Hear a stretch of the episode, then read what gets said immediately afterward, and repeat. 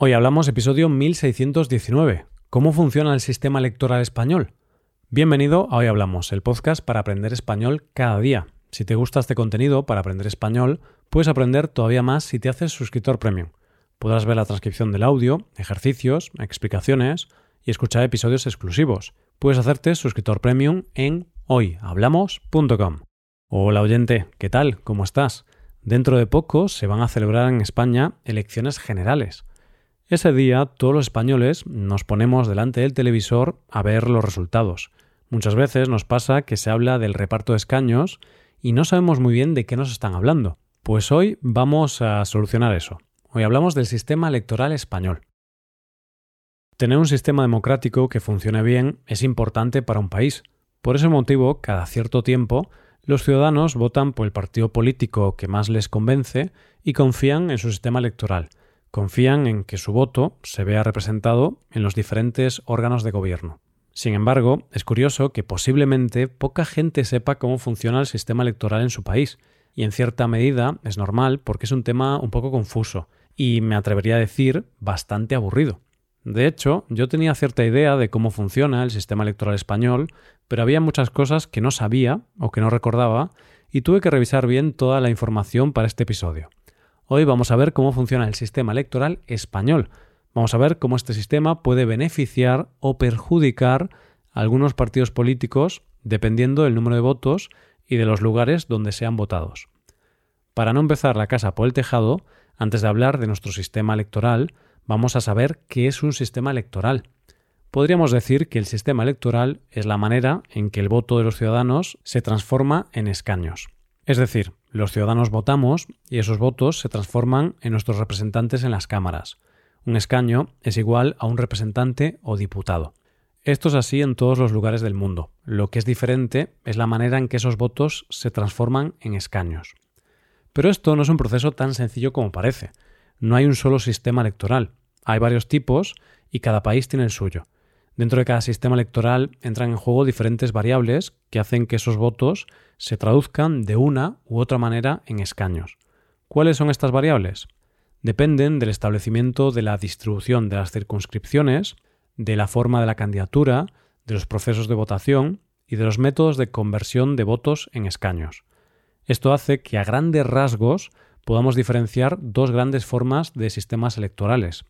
¿Cuáles son? El sistema de la elección mayoritaria y el de la elección proporcional.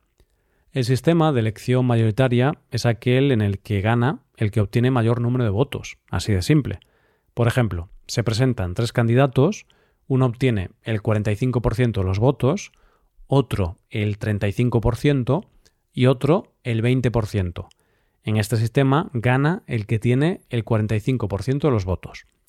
En cambio, en el sistema de elección proporcional, el porcentaje de votos que recibe un candidato es proporcional al número de escaños que se le asignan. De esta manera, si un partido obtiene el 40% de los votos totales, obtiene ese número de escaños, y si obtiene un 10%, obtiene también ese número de escaños. Este sistema tiene como objetivo corregir algo que pasa en el sistema de elección mayoritaria.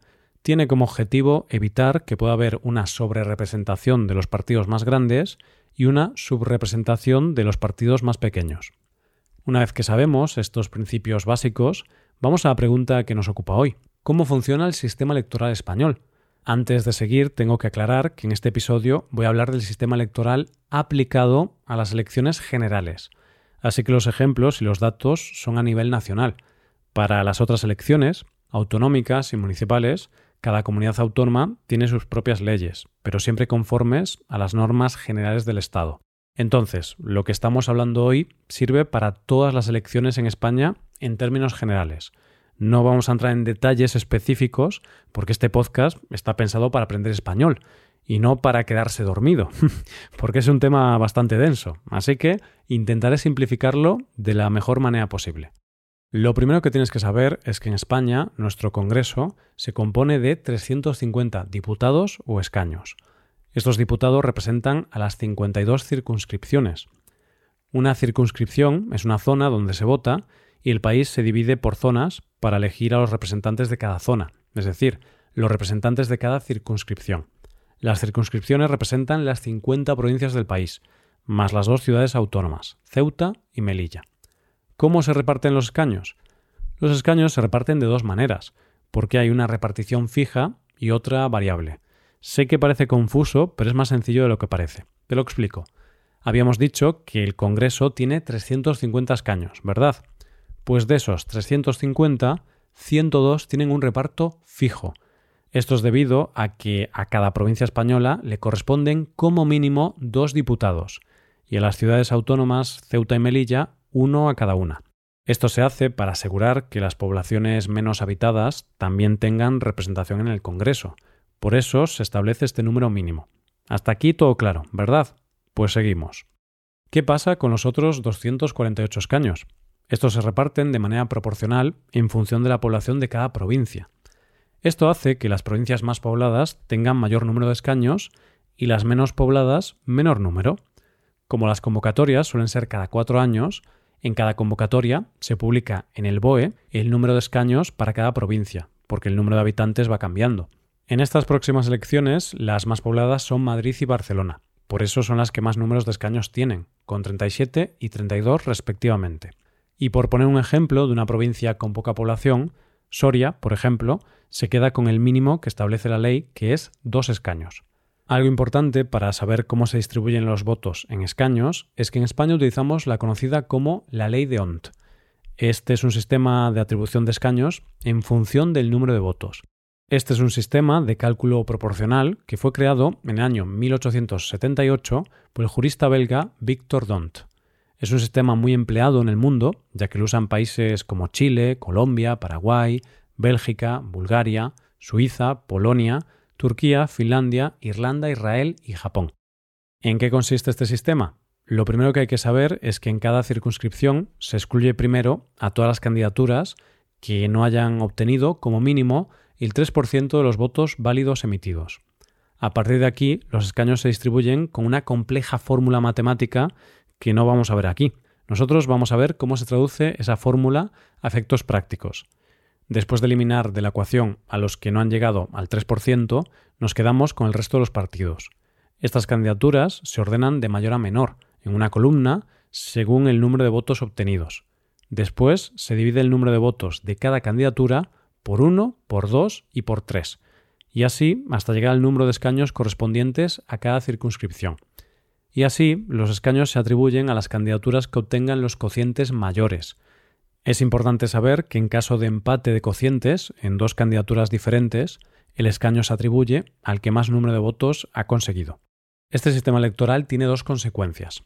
Lo primero de todo es que es un sistema electoral que premia a las formaciones más votadas y castiga a las menos votadas, cosa que en la mayoría de los casos favorece a las grandes formaciones y no ayuda a las formaciones más pequeñas.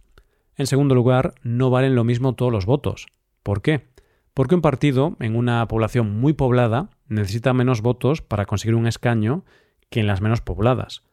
Te pongo un ejemplo real.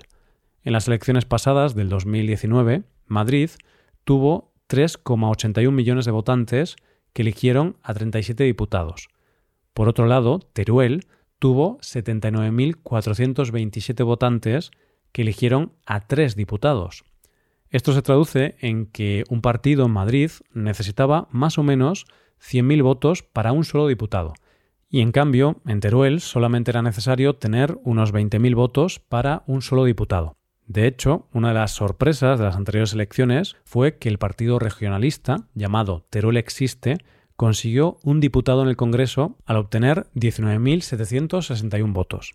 En definitiva, el voto en una población menos poblada es más valioso que en una más poblada.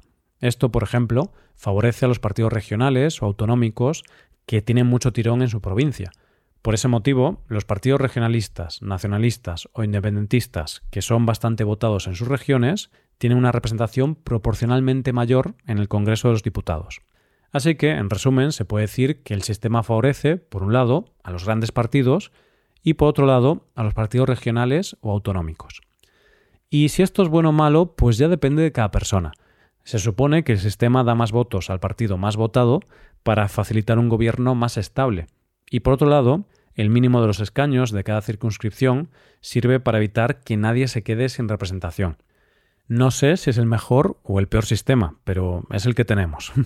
Algunos partidos, principalmente los más pequeños, siempre quieren cambiar el sistema electoral y establecer uno que sea más proporcional. Pero me da la sensación de que cuando llegan a posiciones de más poder, ya se olvidan un poco de estas reivindicaciones, porque luego ya no hablan tanto del tema y realmente no les perjudica tanto como antes el sistema. Es lógico que los partidos pequeños critiquen este sistema electoral, porque les perjudica, y es lógico que luego, cuando ya no son tan pequeños, ya se olviden de esta reivindicación porque ya no les afecta e incluso iría en contra de sus intereses cambiarlo. Es un poco como una paradoja, porque un partido quiere cambiar esa ley cuando le perjudica y la considera injusta, pero claro, como tiene poca representación, no tiene poder para cambiarla. Lo gracioso es que cuando ese partido pequeño consigue mucha representación y ya tiene poder para cambiar la ley, no lo va a cambiar, porque en ese momento el cambio sería perjudicial para él. ¡Qué ironía! y es por este sistema electoral que en el anterior episodio te contaba que el nuevo partido de izquierdas, llamado Sumar, quería juntar al mayor número de partidos de izquierdas para estas elecciones y presentarse juntos, porque de esa forma podrá conseguir más escaños. También por estos motivos, a veces los grandes partidos apelan a lo que llamamos voto útil, o sea, animan al electorado a votarles porque es el voto que más representación tiene, es el voto más útil, porque si un ciudadano vota a un partido pequeño o minoritario, es posible que ese voto no valga de nada, o dicho de forma coloquial, es como tirar el voto a la basura. Se suele decir que nunca te acostarás sin saber algo más, y hoy te puedes acostar sabiendo cómo funciona nuestro sistema electoral. O lo que es lo mismo, si ves los resultados de las próximas elecciones en España o lees algunos artículos sobre el tema, vas a entender de qué se habla. Hasta aquí el episodio de hoy. Y ya sabes, si te gusta este podcast y te gusta el trabajo diario que realizamos, tu colaboración sería de gran ayuda. Para colaborar con este podcast puedes hacerte suscriptor premium. Los suscriptores premium pueden hacer la transcripción y ejercicios y explicaciones. Hazte suscriptor premium en hoyhablamos.com. Muchas gracias por escucharnos. Nos vemos en el episodio de mañana. Paso un buen día. Hasta mañana.